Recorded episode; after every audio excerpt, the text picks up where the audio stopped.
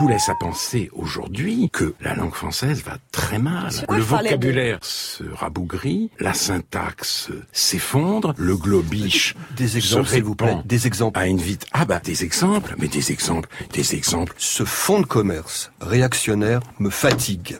Oh. Tu parles bla bla bla bla bla bla bla bla bla. Bonjour à tous. Oh, ce oh de Finkelkraut quand le grand linguiste Bernard Cerchiglini lui parle de son fonds de commerce réactionnaire. Ce oh offusqué, c'est celui d'une bonne partie des Français aujourd'hui. Finkelkraut, c'est quand même le type qui ose dire tout haut ce que tout le monde pense tout haut.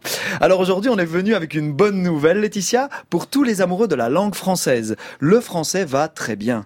Le vocabulaire ne se rabougrit pas, la syntaxe ne s'effondre pas, le français n'est pas en train de disparaître. Ok, donc euh, tout va bien. Oui, sur environ 3000 langues mondiales connues, le français occupe la cinquième place et le nombre de ses locuteurs est en perpétuelle croissance, 10% de plus depuis 2014. Elle est la langue officielle de 37 États et reste dès lors la deuxième langue du monde sur le plan géopolitique. Cela dit, ce n'est pas parce que le français progresse dans le monde qu'il ne peut pas s'appauvrir dans l'usage qu'on en fait. Euh, cet appauvrissement aurait plusieurs causes. Euh, la première serait l'invasion des anglicismes auxquels on a déjà consacré une chronique. N'hésitez pas à la podcaster.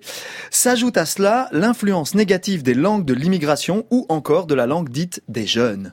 Prenons l'arabe par exemple. À toutes les époques, le français a emprunté des mots à l'arabe. Et vous avez des exemples? Oui, par exemple le mot abricot, gilet, nénuphar ou alcool. Et plus proche de nous, caïd ou kif. Mais le vocabulaire, c'est la partie mobile de la langue. Et aucune étude linguistique sérieuse n'a pu mettre en évidence la moindre influence de l'arabe sur les structures profondes du français contemporain. Ni dans la presse, ni dans l'administration, ni même dans le français usuel. Le vocabulaire, ça fonctionne comme le des cellules. Il est aujourd'hui marqué par une extraordinaire productivité, par exemple des terminologies techniques, et il réactualise aussi en permanence des usages anciens comme le mot bouquin, daron ou encore roupiller. Mais si le vocabulaire se renouvelle en permanence, les structures syntaxiques du français, donc l'ordre des mots dans la phrase, sont quant à elles extrêmement stables et la syntaxe, c'est ce qui fait la véritable architecture d'une langue. Par exemple, la phrase mignonne, voire rose, si allons éclose matin ce était qui nous semble totalement incompréhensible, bien que nous en possédions tout le vocabulaire. Par contre, si je vous dis j'ai souqué les artimuses en friloutant les créfitions de Vératine, vous ne possédez aucun des mots de vocabulaire qui composent cette phrase, mais vous la percevez probablement comme plus française que la précédente. La syntaxe, c'est l'ADN de la langue. Enfin, et pour être complet, sur le plan morphologique, le système de création des mots est extrêmement efficace en français. Les gens disent buzzer ou kiffer. Eh ben moi je dis teaser par exemple. Eh bien, il n'y a pas plus français que de rajouter ER à la fin d'un mot pour en faire un verbe. La richesse de notre langue est dans les processus de fabrication. Et ces processus vont très bien, merci.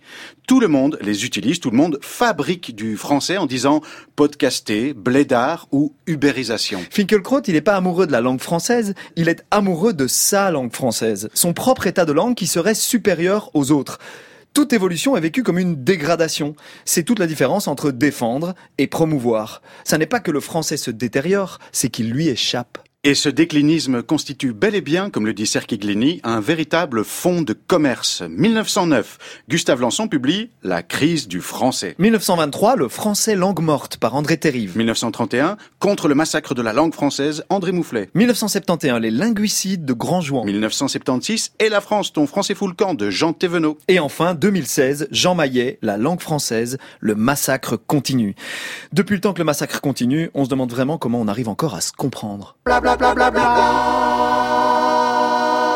Tu parles d'Out et Piron, la chronique est sur le site du 6-9 du week-end et puis leur spectacle débat, la convivialité, sera en septembre à Bruxelles et au théâtre Tristan Bernard à Paris à partir du 14 octobre prochain et ce jusqu'à fin décembre.